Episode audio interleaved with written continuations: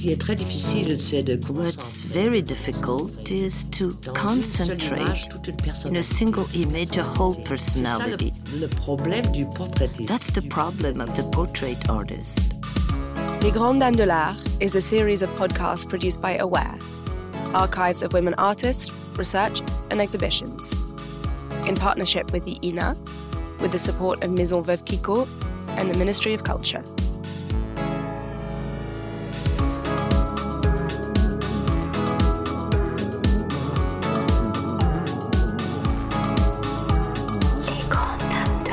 Great Women of Art. Les Grandes Dames de l'Art. Great Women of Art. Les Grandes Dames de l'Art.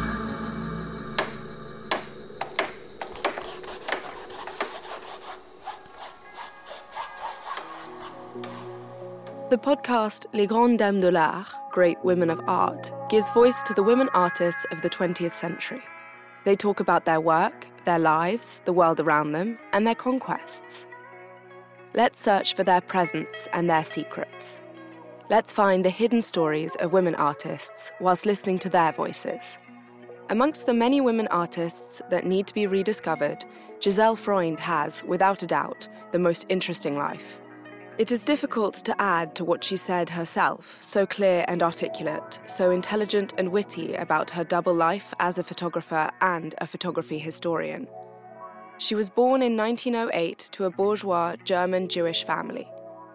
She was 12 when her father gave her her first camera, but she became a photographer by necessity. She had to put herself through university, where she studied sociology and history of art first in Freiburg, then in Frankfurt, in order to become a journalist. She started a PhD on the history of photography that she continued in Paris, making it her city of refuge from 1933. As a member of the Socialist Youth, she was afraid of persecution. In the 1930s, the history of photography was still nascent. Gisèle Freund was part of its construction, as was Walter Benjamin, whom she met in Paris at the National Library. At the time, he was doing research for his essay, The Work of Art in the Age of Mechanical Reproduction. Published in 1936, and better known than Gisèle Freund's books, even though they share the same observations. Gisèle Freund is interviewed on the radio in 1968 at the age of 60, on the occasion of her first big exhibition in France, called Au Pays des Visages, in the Land of Faces, at the Museum of Modern Art in Paris. I became a photographer out of necessity. I came to France in the 1930s. Euh, I studied sociology at the Sorbonne, but I didn't have the means to continue my studies. And already as a child, I was enthused about photography. Like everyone, I would take pictures.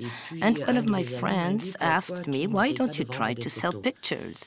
And that's what I did, and that's how I was able to finish my studies. I did my PhD at the Sorbonne on a subject that touches photography. I did a thesis on the history of photography in France. Because no one had thought of it before you. Well, a lot of histories had been written on photography, but mine was a sociological analysis and analysis of society about the rising bourgeoisie that needed to have portraits and that replaced the ancestors' gallery of the nobility by cheap photography. In other words, photography democratized art. Now, some photographers uh, have no idea of sociology, and they're very great photographers because they have the eye. One thing is very important for a specialist, a professional. It's uh, to make photos that are symbolic, that really give the quintessence of an idea or an event or a personality. And you don't need to be a sociologist to have this quality because uh, I think that the camera in the hand of a photographer is a bit like a translator. A translator must know how to translate well and put himself or herself in the skin of the person who wrote the book. Euh, and at the same time, I believe, uh, see, one day Elsa Triolet told me that in order to be a good euh, translator, it's necessary to be a writer oneself. And for a photographer, I always thought the idea to speak about photography as a great art. For me, photography is an artistic medium, if you will. I'm more modest, but there are big differences between professionals and amateurs, and indeed, some photographers are known all over the world because they have a larger than life personality, which is reflected in their photography. Despite her naturalization, thanks to a fake wedding, the artist had to flee occupied France. She moved to Buenos Aires and traveled around the whole of Latin America. In 1937, she began calling herself a reporter. In 1938, she was one of the first to use color photography. Freund's signature was her unlimited curiosity for people of all different backgrounds, for contrasts between people and contexts. It was the war that forced me to become a reporter. In 1940, I had to leave, and I was invited by Victoria Ocampo, the director of the literary magazine Sur. When I arrived in Argentina, I didn't want to photograph Argentine society at all, but I wanted to get to know the country because I thought one thing that can perhaps bring people together is to show them what happens in other countries. So I went to Patagonia and to Tierra del Fuego, and I crossed all of South America and I began to work on big report on cover stories for American, French, Argentinian, or English newspapers for the world press. In 1947, I joined the Magnum Photo Group, which had been founded by Robert Capa, the famous photographer of all wars. And it was for Magnum especially that I covered South America. I was invited to give lectures in Mexico for three weeks, and I stayed two years. I believe believe in order to know a country, you really have to live there a long time. And then I've been interested in art all my life. I made a book on pre Columbian art before Cortes, and also everywhere I would photograph the writers, poets, and the artists that I happened to meet and spend time with. So I continued to take photos of writers and artists while working and earning a living as a reporter. I never made my livelihood as a euh, portrait artist because I didn't want to take portraits that I would be forced to retouch. Now, that doesn't say I'm going to photograph people uh, in a bad way. I always try to bring out the best in a person. That's why I made my living as a reporter. And a good story, I can tell you how to build a good story if you're interested. You need a core photo, a central photo that is symbolic for the whole a beginning and an end. And you have to tell the story in pictures. That's the simplest thing. Well, telling a story in pictures. Euh, and in general, quite often the reports are accompanied by words. Euh, and it's a fact that uh, one can sometimes turn the meaning of the photos completely upside down, completely around with the captions. In my book, I mentioned several examples. It happened to me when I started, when I did a report on the Paris Stock Exchange. I had sent this report with the extremely modest title Snapshot at the Paris Stock Exchange. And a few days later, I received a clipping from a euh, Belgian newspaper that read Paris Stock euh, Exchange up, uh, fortunes are being made, and so on. I was so surprised. I was almost suffocated when sometime later I saw in a German newspaper panic at the uh, Paris Stock Exchange, prices collapse, people lose millions and are ruined. And indeed, my photos could perfectly illustrate those two contradictory captions. Now, I must confess, I'm one of the photographers who write their papers themselves. I rarely work with a writer. It depends. I may be commissioned to do a story where both a journalist and a photographer are sent out, but almost always I do the story and the photos together. Before she left Paris for Latin America, she became friends with the legendary bookseller Adrienne Monnier, Rue de l'Odéon. Through her, she met French and foreign writers who made Paris the cultural center that it was between the two world wars. She took over 180 portraits of writers and artists, often in color, that have become a unique testament to the thinking of the 20th century. She photographed James Joyce, Virginia Woolf, Colette, Cocteau, Marcel Duchamp. In 1981, she did the official portrait for Francois Mitterrand's presidency. He posed for her in the library at the Elysee Palace. He kept this portrait for the seven years that he was president. She mentions, for example, the portrait of André Malraux, his hair blowing in the wind that became so emblematic.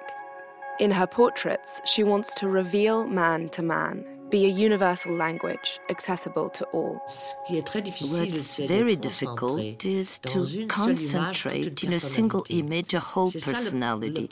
That's the problem of the portrait artist. This is what you captured in particular with André Malraux when you photographed him with his wick in the wind, wearing his raincoat. Yes. Malraux was the first writer who commissioned a portrait from me. It was a year after the publication of Man's Fate, and he needed photos. I still remember that day when Malraux came. I lived in the 15th district of Paris. I had a studio under the roofs and on the terrace, I photographed Malraux. Because at that time I loved taking pictures in the open air. And what was very interesting, uh, because while making my photos, I have conversations with the writers or the characters that I photograph with a very simple purpose. I try to divert them from the fact that I photograph them. Because, you know, everybody is afraid really to be photographed photographed and asks himself unceasingly, What do I look like at this moment? They take a pose, and the art of the professional photographer, if you like, is to distract the person you're photographing from the fact that you're making a photo of them. So the best way to do that is to talk about your own work or something that interests them. I remember Malraux at that time he was 35 years old. He talked a lot about the role of photography in art, everything that he published later in the psychology of art. Malraux said that photography can be a craft if anyone can do it, even with a very good technique, but if it is imitable. And a work of art is something that is not imitable, that's unique. Now, I don't claim that photography is a pure art. I believe rather that the role of the photographer is to be a good translator. But it can happen that over the head, if you will, of the photographer and his or her camera, a photo is created that really becomes iconic, exceptional.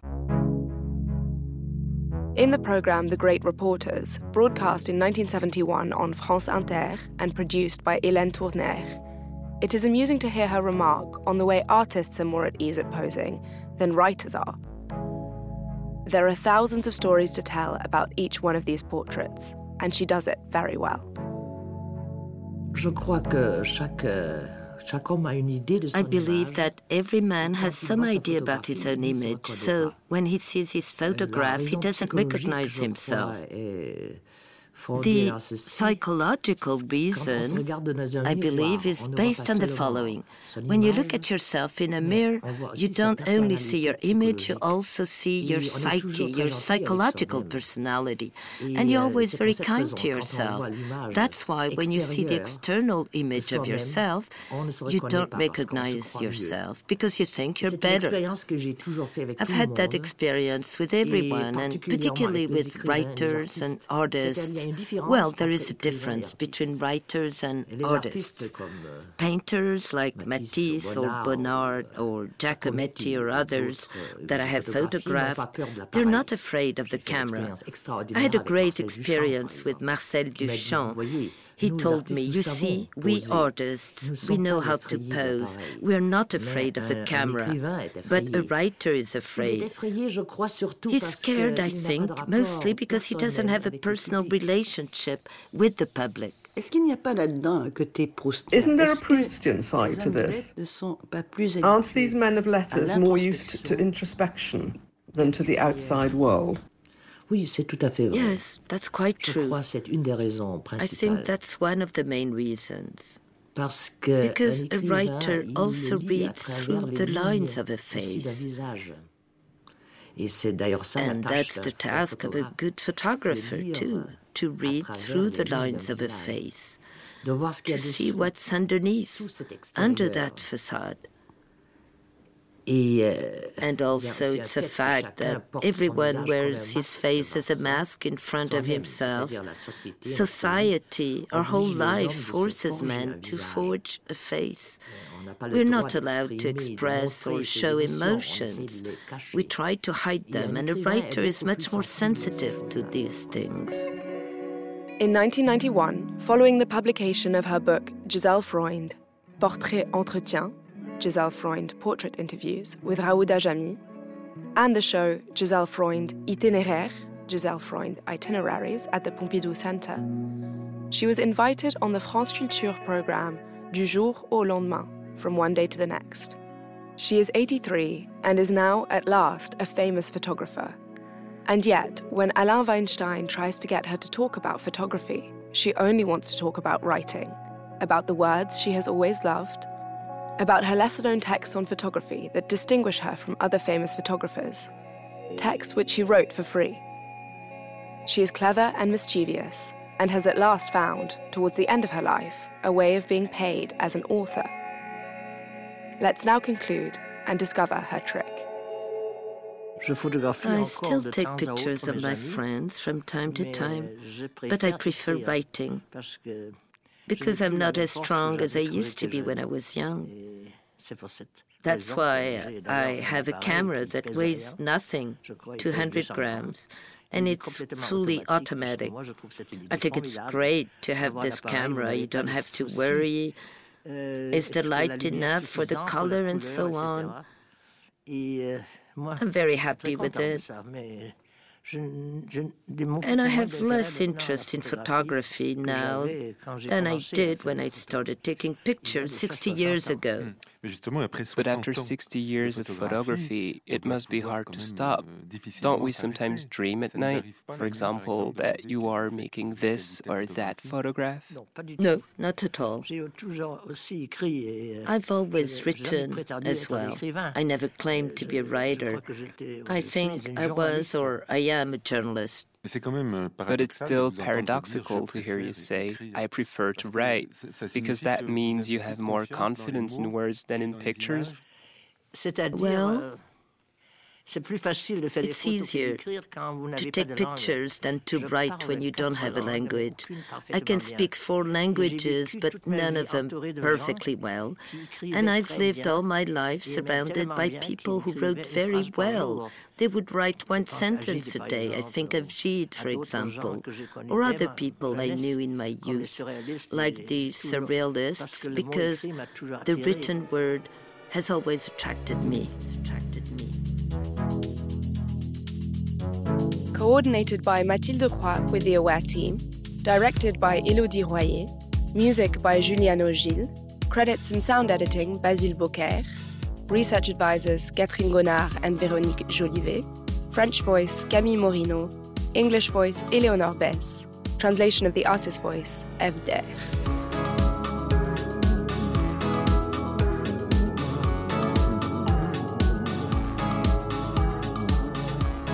If you enjoyed this podcast, rate, review, and follow us on Apple Podcasts, Spotify, or wherever else you get your podcasts.